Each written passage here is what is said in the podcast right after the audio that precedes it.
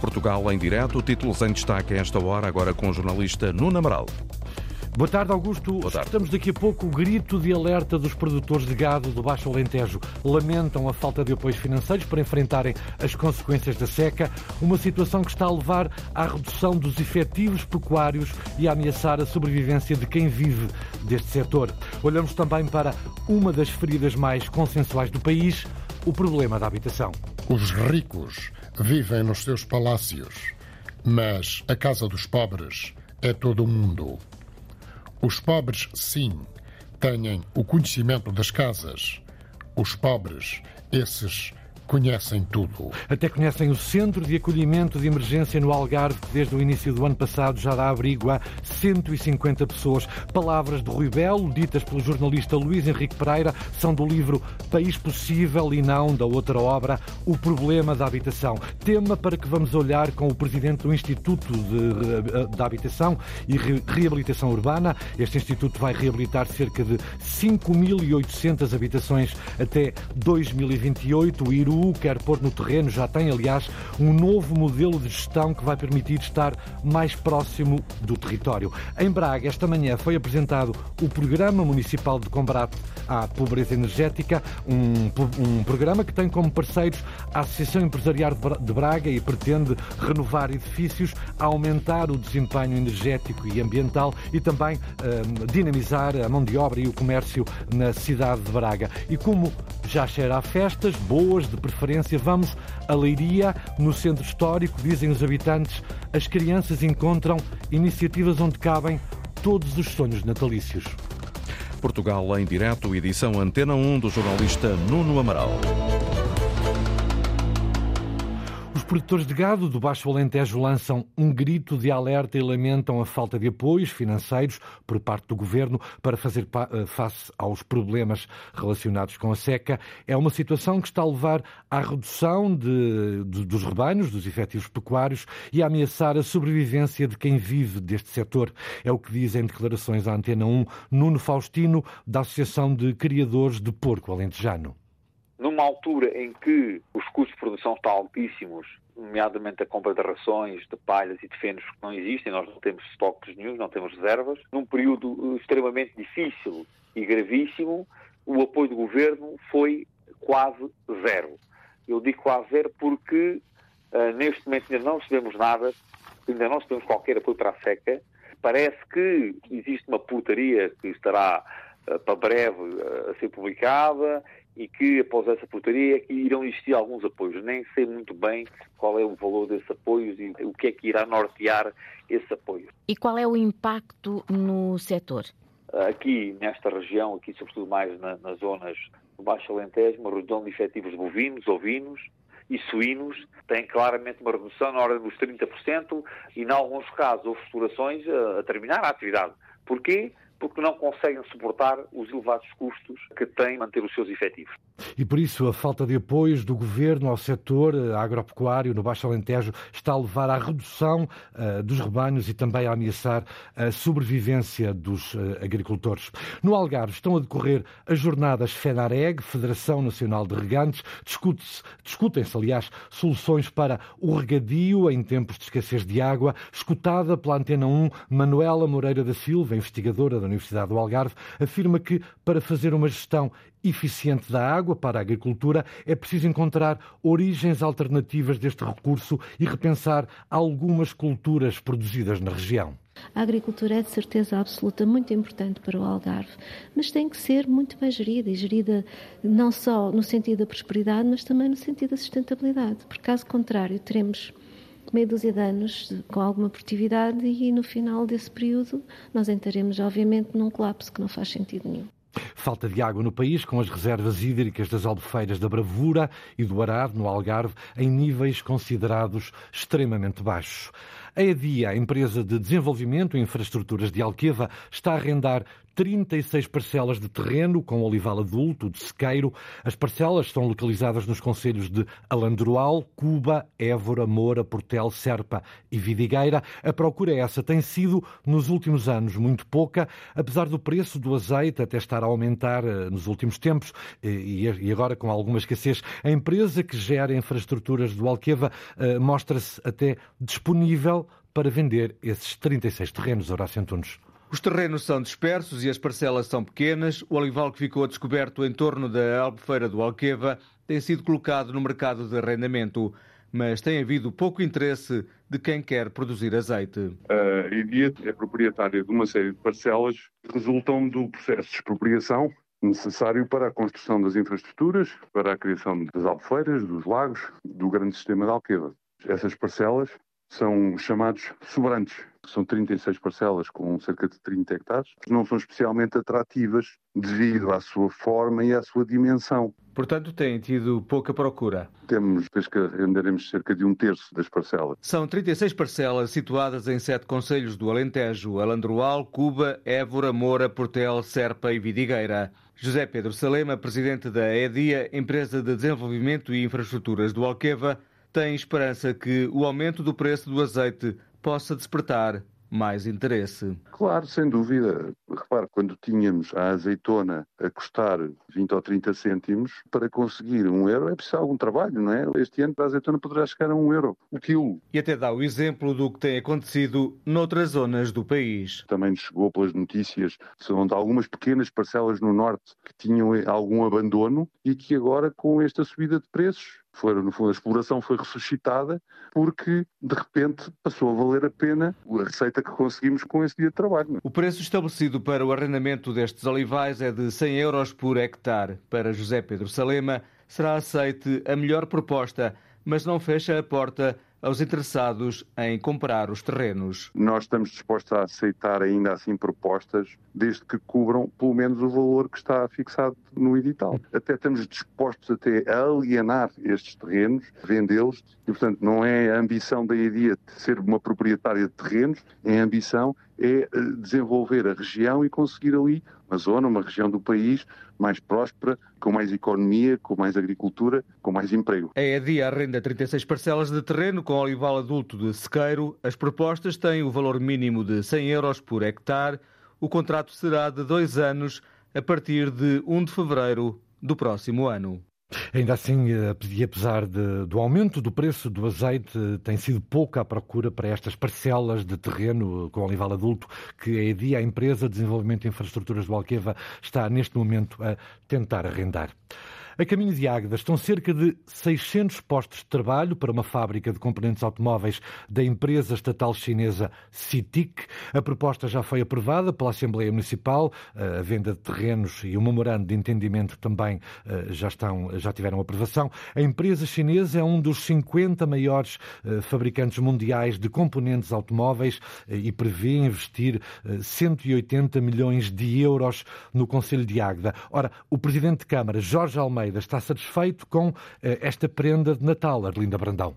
O Natal chegou à cidade de Águeda e trouxe um investimento de 180 milhões de euros numa fábrica de componentes para a indústria automóvel. É um grande investimento, provavelmente o maior de sempre feito em Águeda, por uma empresa estrangeira. É um investimento do grupo chinês CITIC que Jorge Almeida, o presidente da Câmara de Águeda, aplaude. Isso é bom para a Águeda e naturalmente para o país porque trata-se de uma, uma, empresa grande exportadora, é um tipo de investimento muito bem-vindo. Nós eh, ficamos muito contentes. Havia outros países também com propostas para a instalação dessa empresa na Europa no fim, no fim, no fim, fomos nós escolhidos, o que nos deixou muito bem. Na corrida, para além de outros locais na Europa, estava também a Galiza, em Espanha, mas a escolha recaiu sobre Águeda, que na candidatura apontou para as mais-valias da segurança energética e da energia verde. Vai ser construída uma central fotovoltaica num investimento de 8,3 milhões de euros. Isso faz parte da nossa candidatura, relativamente às áreas de acolhimento empresarial de nova geração,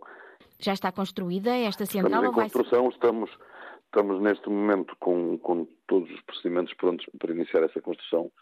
Falta apenas um, um esclarecimento por parte do, do, nosso governo, mas depois é complementada com um reforço em alta tensão, e muito alta atenção no sentido de, de o conceito de ilhas de estabilidade energética, ou seja, nós temos uma redundância no fornecimento de energia que vai tornar muito mais difícil haver sequer cortes ou microcortes em empresas de tecnologia de ponta esta situação é, é, muito relevante. As acessibilidades do Parque Empresarial do Casarão também contaram para vir para a cidade esta fábrica de componentes automóveis. A ligação, nomeadamente à A25, é extraordinariamente fácil. Rapidamente, estes produtos estão nas, nas outras fábricas da Europa. Também o, a acessibilidade à linha do Norte e ao, e ao Porto de Alberto também. Porto de Alberto e Leixões. A fábrica, que o Presidente da Câmara acha que pode estar a funcionar até daqui a dois anos, vai criar cerca de 600 postos de trabalho, muitos que requerem formação especializada. São empregos muito especializados. Não é? para a própria Universidade de Coimbra, o Centro de Formação Profissional de Águeda, acho que todas elas foram envolvidas neste processo. Para se construir a nova fábrica em Águeda,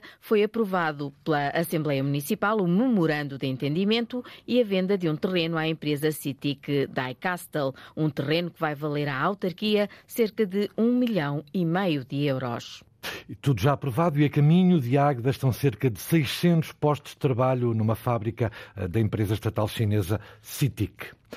A Câmara Municipal de Mira, no Distrito de Coimbra, está preocupada com a falta de médicos no Conselho e já pediu reuniões ao Ministério da Saúde e à Administração Regional de Saúde do Centro, Cristina Santos. No Conselho de Mira, duas extensões de saúde vão permanecer abertas, mas sem médicos. O autarca da Câmara Municipal de Mira, Artur Fresco, explica. Mantêm-se abertas com o assistente técnico, que faz a marcação de consultas, que faz o atendimento ao público, e com um enfermeiro para cuidados da enfermagem. Em causa as extensões de saúde de Lentisqueira e Carapelhos.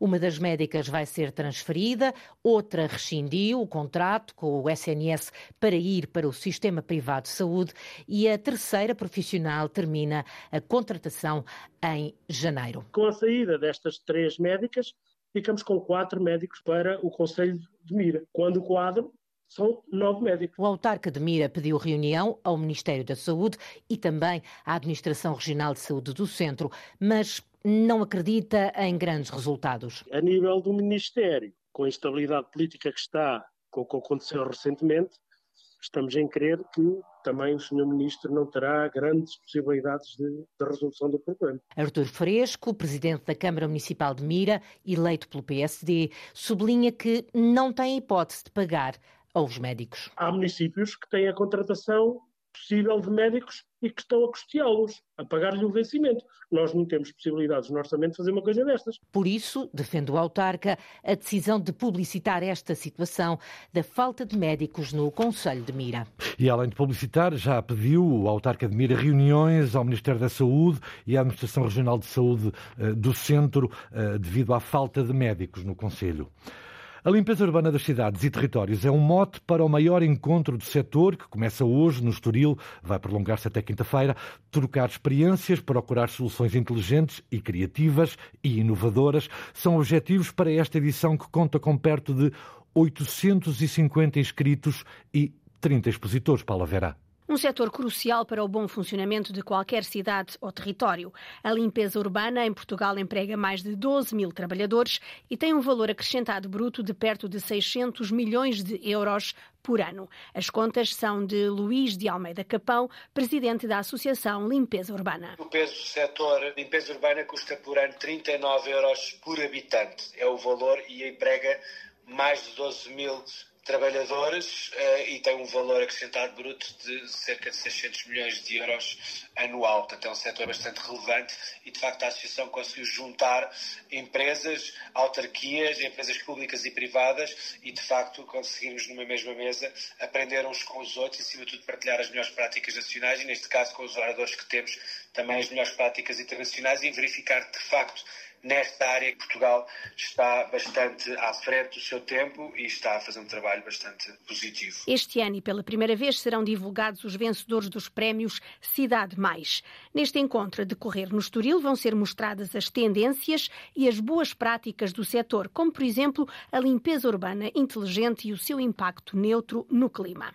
Luís de Almeida Capão realça também a importância das pessoas que trabalham nesta área. E depois, obviamente, sem esquecer algo muito importante para nós, para além da inovação e do conhecimento, a participação pública enquanto dos cidadãos, enquanto corresponsáveis e muitas vezes coautores de soluções na gestão das cidades para esta área, também a componente das equipas felizes, porque eh, cerca de 80% das atividades de limpeza urbana, dos custos com limpeza urbana, estão relacionados com recursos humanos. Portanto, aqui é muito importante estratégias que várias entidades encontraram para captar, para fixar, ou para desenvolver todas estas pessoas, homens e mulheres que trabalham na limpeza urbana, sejam em quadros mais dirigentes, sejam também na componente operacional no dia a dia. Do administrador ao cantoneiro, todos são precisos quando se fala de limpeza urbana. Nos próximos três dias serão analisados temas como a pressão turística nas cidades, os grandes acontecimentos e o multiculturalismo. Novas realidades para os municípios que têm de dar resposta na limpeza urbana com soluções cada vez mais amigas do ambiente. A limpeza das cidades e dos territórios em debate no Autódromo de Estoril até quinta-feira.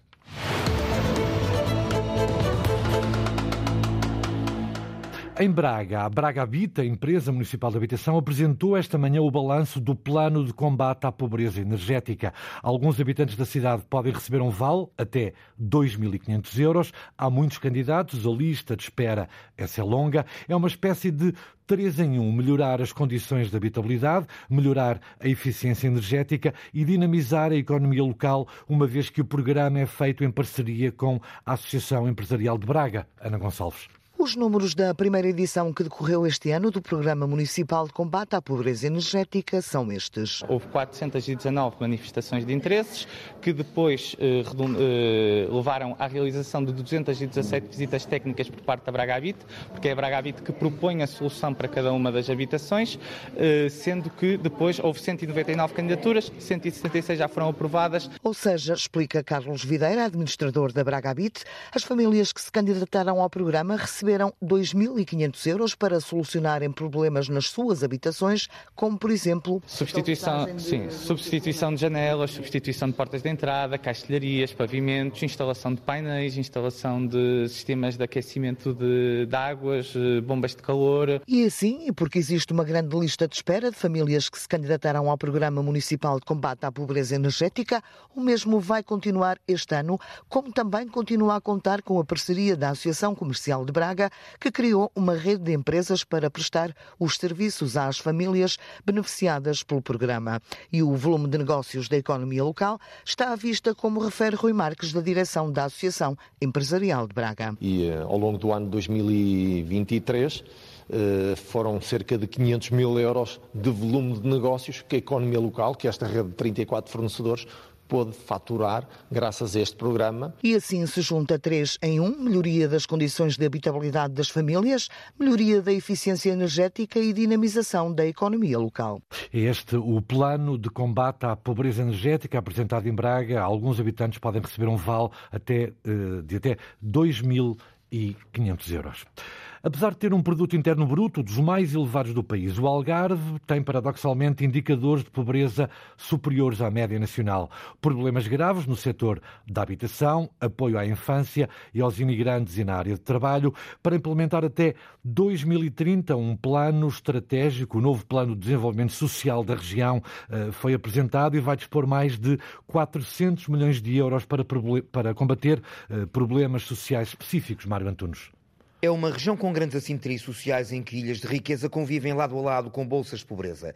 Apesar do produto interno bruto superior à média nacional, há sinais no Algarve dessa riqueza que são meramente estatísticos e aparentes. O PIB que é aqui gerado, de facto, não é aquele que aparece nas estatísticas. Mas pior que isso, uma coisa é o que é aqui gerado, outra coisa é o que é retido na região e que é distribuído na região. É que muito é aqui gerado, mas sai imediatamente. Penaliza-nos, penaliza-nos porque a União Europeia segue apenas um parâmetro que é o PIB per capita e não o rendimento e não as necessidades e não a... é esse o problema. E essa contradição é clara, existe e é por isso que as pessoas têm uma percepção que o Algarve é uma região rica, mas não é real, de facto. Brandão Pires, secretário da Comunidade Intermunicipal do Algarve, lamenta que esse efeito estatístico tenha contribuído para agravar desigualdades sociais na região e elas manifestam-se em áreas muito diversas. Problemas da, da, da qualidade do trabalho, da precariedade do trabalho, da, dos riscos de pobreza, da pobreza absoluta, do insucesso escolar, das carências a nível de saúde, das carências da habitação, que são enormes e que aí houve uma afetação muito grande, quer do PRR, quer da parte dos municípios. É um investimento avultadíssimo que vai nos permitir quase duplicar a oferta pública de habitação face ao que existe neste momento. Para mitigar problemas tão graves como o da escassez e custo de habitação, pobreza infantil, abandono escolar precoce, a Associação de Municípios do Algarve vai coordenar um plano multidisciplinar de respostas de âmbito social. São 450 milhões de euros disponíveis em medidas como o PRR para uma vigência de sete anos. Para além da habitação e do emprego, as crianças, os jovens, são alvo de uma particular atenção no plano. Ou não houvesse na região perto de 10 mil crianças em situação de pobreza extrema e uma taxa de abandono escolar superior à média nacional. Nós conseguimos afetar na contratualização com a CCDR 22 milhões de euros para a educação e os presidentes de Câmara optaram por vamos privilegiar o pré-escolar. O que se vai fazer é basicamente garantir a universalidade e gratuidade da, da educação pré-escolar. E isso achamos que é bom para o alívio das despesas das famílias e para criar condições para que, que os jovens cresçam em condições minimamente aproximadas. Ao todo, são 12 programas específicos de questões do trabalho à educação, da carência habitacional à pobreza infantil. O plano de desenvolvimento social, agora apresentado, conta com o envolvimento dos 16 municípios do Algarve, Segurança Social e múltiplas entidades públicas e do setor social. E é o primeiro plano de desenvolvimento social de dimensão regional no país para implementar até 2030 no Algarve. Vai dispor de mais de 400 milhões de euros. Uma associação cultural centenária na freguesia da Estrela, em Lisboa, está em risco de perder o salão de festas. Na semana passada, a Antena 1 deu a conhecer a SMOP, Sociedade Musical Ordem e Progresso, com 125 anos, um espaço de memórias e espetáculos, mas que agora receia a pressão imobiliária, isto enquanto enfrenta nos tribunais a proprietária do prédio. O presidente da SMOP suspeita que o edifício vai ser transformado em alojamento local, apesar de a Câmara Municipal afastar essa hipótese, afirma afirma o presidente da SMOP que há um projeto para converter em casas o principal espaço da coletividade. Gonçalo Costa Martins. O salão está em risco. A Câmara de Lisboa confirma à Antena 1, a autarquia está a avaliar o licenciamento de um projeto arquitetónico, dois prédios lado a lado na Rua do Conde, um deles onde fica a SMOP, Sociedade Musical Ordem e Progresso. Ao princípio não vinha um projeto para o salão. Soubemos há coisa de dois meses, três meses mais ou menos, tinha dado entrada um projeto também para a parte do salão de mandarem abaixo a construírem fogos de habitação. Carlos Melo, presidente da associação, não está está surpreendido. O projeto, diz o município, prevê casas para habitação no Logradouro, ou seja, no Salão. Carlos insiste, vem aí um alojamento local. Soubemos por intermédio da pessoa que está em contacto com os representantes do consórcio que criou o prédio que, em princípio, aquilo vai para, para alojamento local. Mas isso não é possível na Estrela. Nesta freguesia há mais de 2,5% de alojamento local em relação a todas as habitações permanentes e, por isso, estão suspensas novas autorizações, explica a Câmara. O licenciamento pode ser o princípio do fim, mas Carlos Melo prefere pensar em alternativas. O salão já está construído desde 1900 1934, que fosse considerado património histórico municipal, tentar arranjar um teatro em cada freguesia. Também estou a tentar por esse lado. A Câmara de Lisboa não esclarece se está disponível para apoiar a SMOP. Já a proprietária do prédio não respondeu até agora às novas questões da Antena 1, sem explicar como. A empresa afirmou inicialmente que pretende requalificar o prédio em mau estado. Numa luta contra o senhorio, Carlos Melo promete não baixar os braços. Estamos a tentar todos os esforços com que a Câmara nos apoie. No fundo, ainda assim é um esforço que fazem por toda a comunidade da Freguesia da Estrela. Por toda, por toda. As respostas da Câmara de Lisboa a darem força às preocupações desta associação que receia perder o salão na freguesia da Estrela para um alojamento local. No final do mês de janeiro, o Conselho de Elvas passa a contar com mais uma residência para os estudantes do Instituto Politécnico. A última foi construída há cerca de 15 anos, com 70 camas, mas no próximo ano letivo, os alunos da Escola Superior Agrária de Elvas já podem contar com mais 90 camas, Lourdes Dias. O antigo Lagar dos Lopes, um lagar de azeite que já teve importante papel na economia de Elvas e do Alto Alentejo, foi reabilitado para aí se instalar uma residência para estudantes. O edifício, situado no centro histórico da cidade de Elvas, fica pronto no final do mês de janeiro. O presidente da Câmara de Elvas, Rondão Almeida, que tomou em mãos a renovação do antigo lagar, diz que este novo equipamento vai ajudar a atrair e a fixar jovens no Conselho. Para além disso, é um apoio de monta para quem tem de alugar casa casa ou quarto para estudar em Alvas. Cada vez mais notamos que os nossos jovens, e nesse caso os familiares, têm grandes dificuldades porque as casas são altamente caríssimas e como o arrendamento de uma casa é caríssimo e as residenciais é muito mais acessível, penso que é uma responsabilidade de todos os conselhos onde há ensino superior tentar resolver o problema em termos de criar as condições para que os jovens procurem esta terra. Elva já tem uma residência para estudantes, abriu há 15 anos com 70 camas. Agora a nova residência vai estar pronta no final do mês de janeiro e abre para receber 80 alunos assim que a obra estiver totalmente concluída, neste caso obra física e também mobilada, entregamos-la para a gestão do Instituto Politécnico de Porto Alegre. Neste momento, todos os alunos já têm, como se costuma dizer, as suas casas alugadas e não fazia sentido estarmos agora no meio do ano letivo a criar aqui problemas entre quem aluga e aqueles que, na realidade, têm património já os entregaram também por um ano aos alunos, não é? A recuperação do Lagar dos Lopes custou perto de 4 milhões de euros. 40% da verba é financiada pela autarquia, a restante pelo Plano de Recuperação e Resiliência. E de um lagar, o dos Lopes, em Elvas, vai nascer uma residência universitária com capacidade para 90 camas.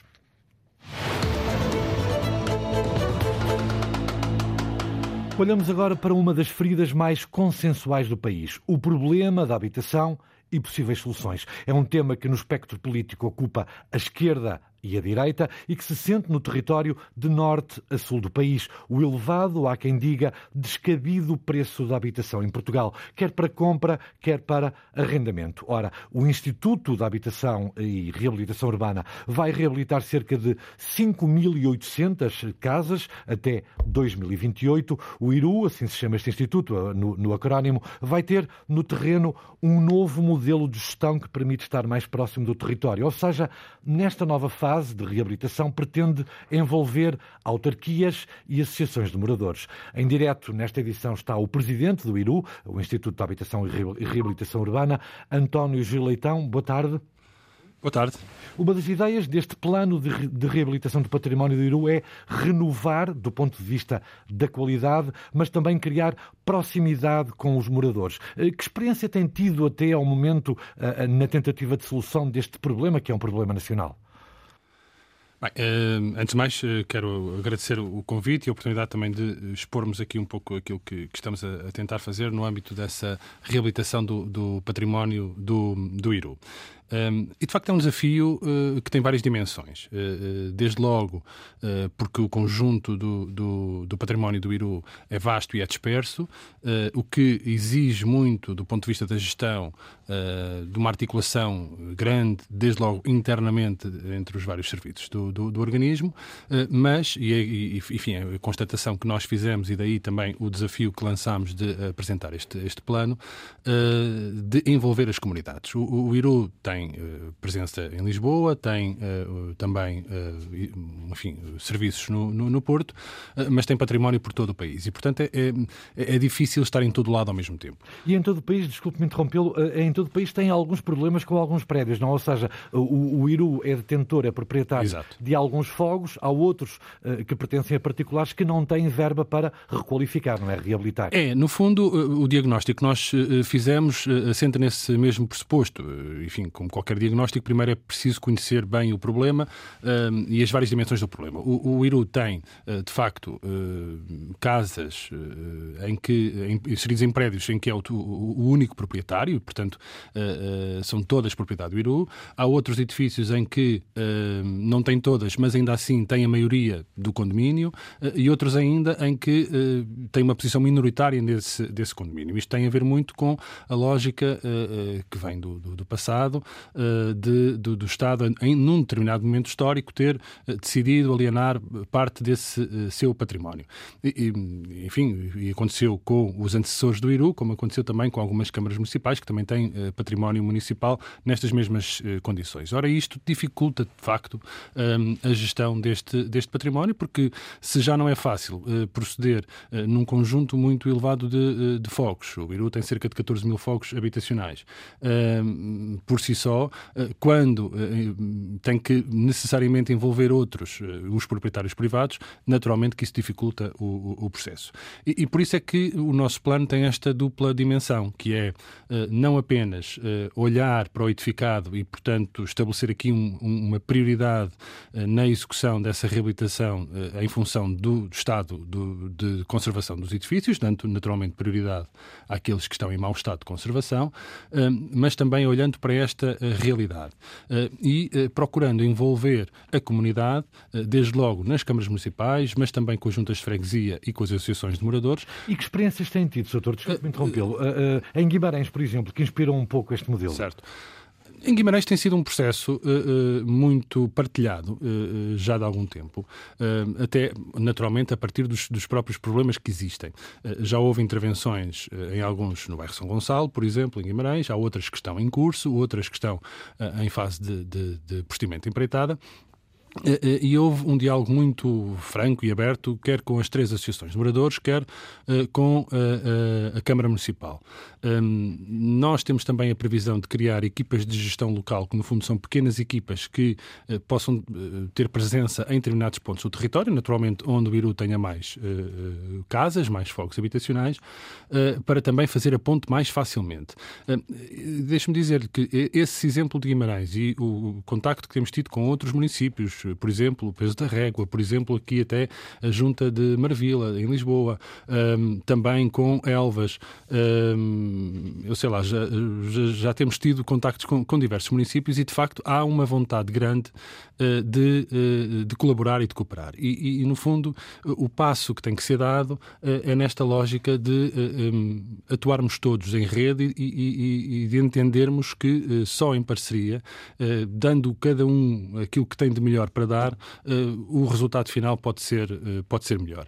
Porque, de facto, uh, e no caso de Guimarães, se nós contarmos com a ajuda, com a colaboração da Câmara Municipal, que está todos os dias naquele território, naturalmente que nós conseguiremos chegar mais depressa ao problema e encontrar também melhores soluções e mais células para resolver os problemas das pessoas. A mesma coisa que se diga com as associações de moradores. Que Querem, natural... portanto, expandir este plano ao resto do Exatamente. país. Exatamente. António Gileitão, eh, e vale a pena lembrar a quem acaba de chegar à rádio, o senhor é o, o Presidente do Instituto de Habitação e Reabilitação Urbana. Este ano, em 2023, reabilitaram 2 eh, mil, ou estão em processo de concurso, uhum. 2.900 habitações. Têm 13 milhões de euros no Orçamento do Estado para 2024. Como os vão aplicar? Já têm as ideias mestras?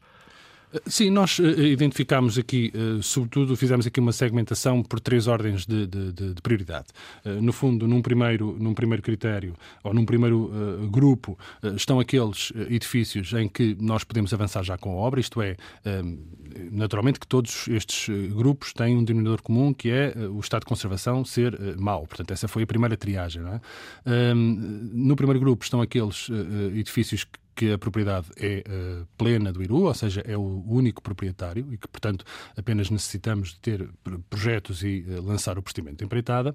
No segundo grupo, aqueles em que uh, o Iru é proprietário maioritário, portanto, ainda assim pode liderar o processo através das assembleias de, de condomínio. e num terceiro grupo, aqueles que têm processos em que o Iru é minoritário e que, portanto, não têm essa mesma capacidade de por si só provocar, no fundo, a realização das obras obras, mas naturalmente tem um passo prévio ainda necessário, muitas vezes a própria criação dos condomínios uh, uh, e, portanto, todo esse trabalho invisível que é necessário fazer até chegar uh, à, à, obra. E, portanto, e com, com esse, no fundo, critério de agrupamento, chamemos assim, das prioridades, temos uh, uh, as nossas intervenções uh, calendarizadas e, e enfim, e, também tivemos aqui naturalmente uma preocupação de, de, de de efetuar, digamos assim, as obras também de forma o mais ampla possível do ponto de vista de, de, e são, e são, do território, não é? São muitas obras, António Giletão. Eu sei que o senhor não tem varinhas mágicas, nem toque de medidas, muito menos não. tem fundos um, ilimitados. Uh, vale a pena referir, desculpe-me só, uh, de passagem, que uh, o IRU decidiu não aumentar as rendas a cerca de 14 mil arrendatários pela, pelo segundo ano consecutivo este ano. Mas voltando à pergunta que, que iria fazer, António Giletão, lê notícias todos os dias, enfim, ainda esta manhã demos conta de, de, de, o Centro de Acolhimento de Emergência do Algarve, cada vez com mais pessoas. O Jornal Público tinha ontem uma reportagem que dava conta de pessoas em Lisboa a viver em garagens por 400 euros, não podendo o senhor, nem é essa a sua missão, mas como especialista nesta área, qual é o passo coletivo que tem que ser dado para, que, para, para se começar a sanar este grave problema habitacional em Portugal? Eu, eu, acho que, honestamente, que esse passo uh, uh, tem sido dado, uh, desde logo, na, na, identificação deste tema como uma prioridade.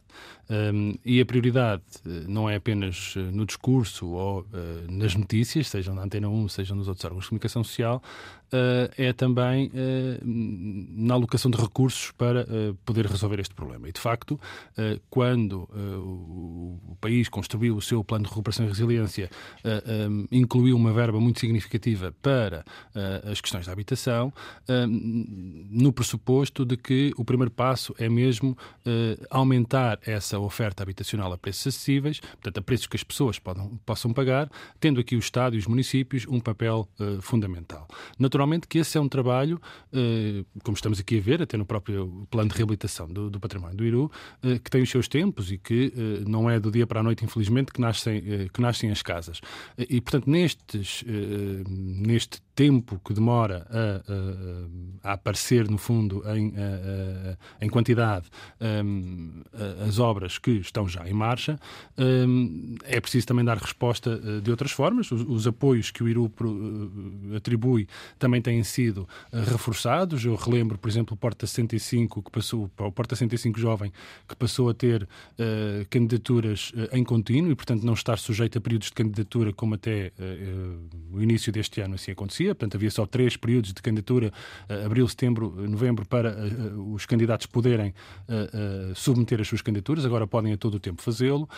a criação também de um outro programa de apoio ao arrendamento, portanto, no fundo que é um subsídio, um complemento. O apoio extraordinário. O apoio extraordinário à renda, que é atribuído automaticamente, mas também o Porta 65 mais, especificamente para pessoas que tenham tido quebra de rendimentos e, e famílias monoparentais, portanto, de alguma forma tentar a, correr àquela franja da população que tem mais eh, eh, dificuldade em, no momento presente, fazer face a esses, a esses custos. Muito a fazer, mas também muito já feito. Eu, o tempo. E há sempre muito a fazer, isso Eu, não há dúvida nenhuma. Obviamente, mas muito também já feito. António Giletão tem uma tarefa hercúlea pela frente, não é? 5.800 habitações até reabilitadas até 2028. Eu agradeço da participação no Portugal em Direto, agradeço a partilha desses projetos, também de algumas reflexões. António Gilitão é o, Instituto, é o presidente do Instituto de Habitação e Reabilitação Urbana. Obrigado. Empresários e especialistas em inteligência artificial estão reunidos em Vila Nova de Foscoa. A iniciativa, perdão, a iniciativa, eh, perdão, de novo, é da Associação de Desenvolvimento Regional terras de Coac e pretende aproximar os agentes da economia local ao mundo digital. A líder da associação, Dulcineia Catarina Moura, diz que num território de baixa densidade é importante partilhar esse conhecimento para que os agentes locais possam expandir os negócios. Estamos a falar de componentes do marketing digital que são muito importantes hoje em dia, uh, os nossos, imagino, produtores de produtos endógenos, uh, que tanto nos, nos honram, tanto nos dignificam pela sua qualidade, nós conseguirmos, por exemplo, comercializar, como se conseguimos internacionalizar e quais são as formas mais inteligentes de o fazermos, aproveitando, lá está, a tecnologia ao nosso serviço, a internet. Vai ser feita uma abordagem à inteligência artificial numa perspectiva de, eh, eh, de quais são as suas vantagens, também as suas desvantagens, mas neste caso as vantagens para o negócio. Eh, é tudo o que nós queremos é expandir negócios nestas áreas de baixa densidade através desta partilha de informação que achamos que é premente, e que faz eh, todo sentido para aquilo que é eh, o tecido empresarial que, que nos caracteriza e que representa esta região. Dulcineia Catarina Moura, a coordenadora da, do Territórios do COA e não COAC, como há pouco por lá, por lá se disse, a sublinhar também a necessidade de que os empresários fiquem a conhecer quais os planos formativos e as linhas de financiamento que têm ao dispor, muitos deles financiados a 100%. Hoje e amanhã, em Vila Nova de Foscoa e em Trancoso, a Associação Territórios do COA aproxima os agentes locais ao conhecimento para potenciar os eh, negócios eh, na região.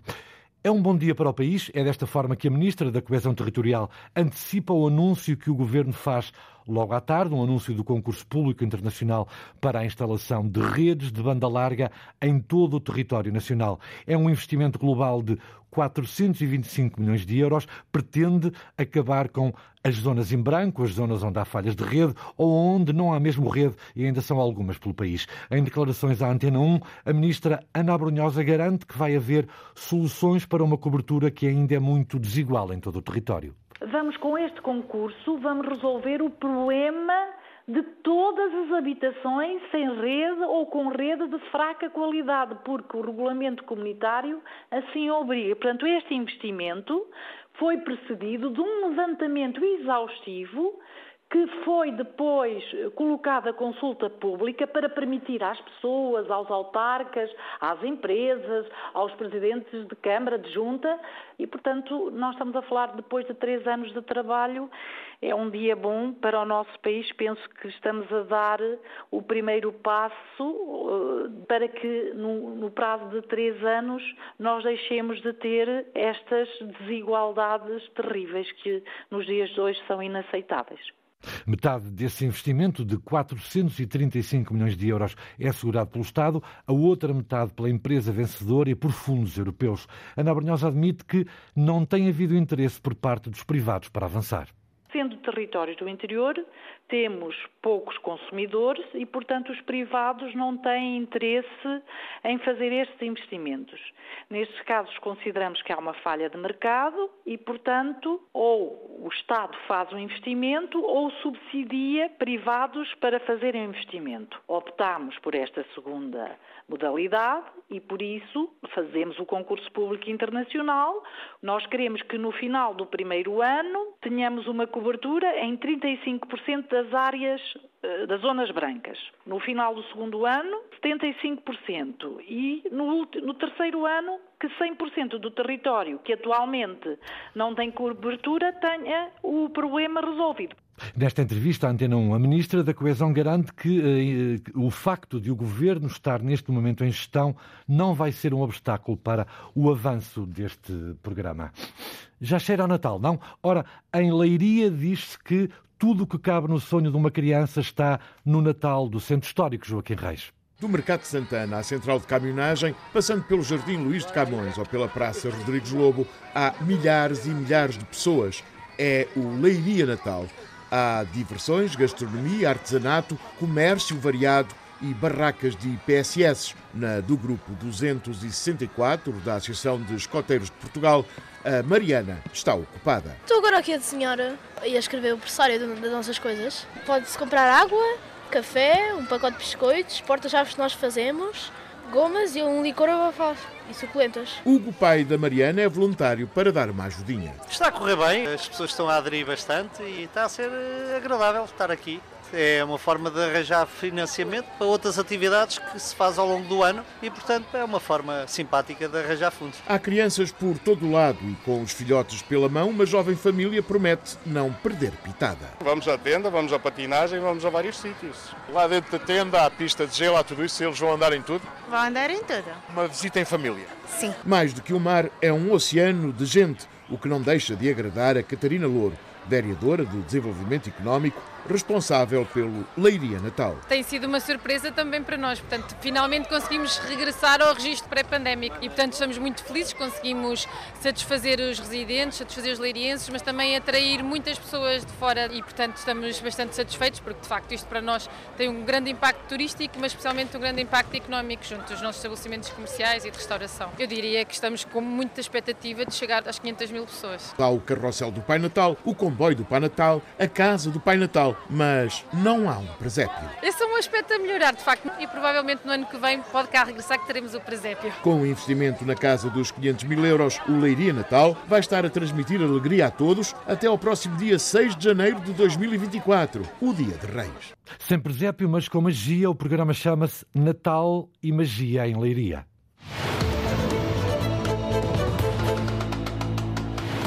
É tudo por hoje. O Portugal em Direto volta amanhã. Boa tarde. Boa tarde, Nuno Amaral, nos comandos do Portugal em Direto desta terça-feira.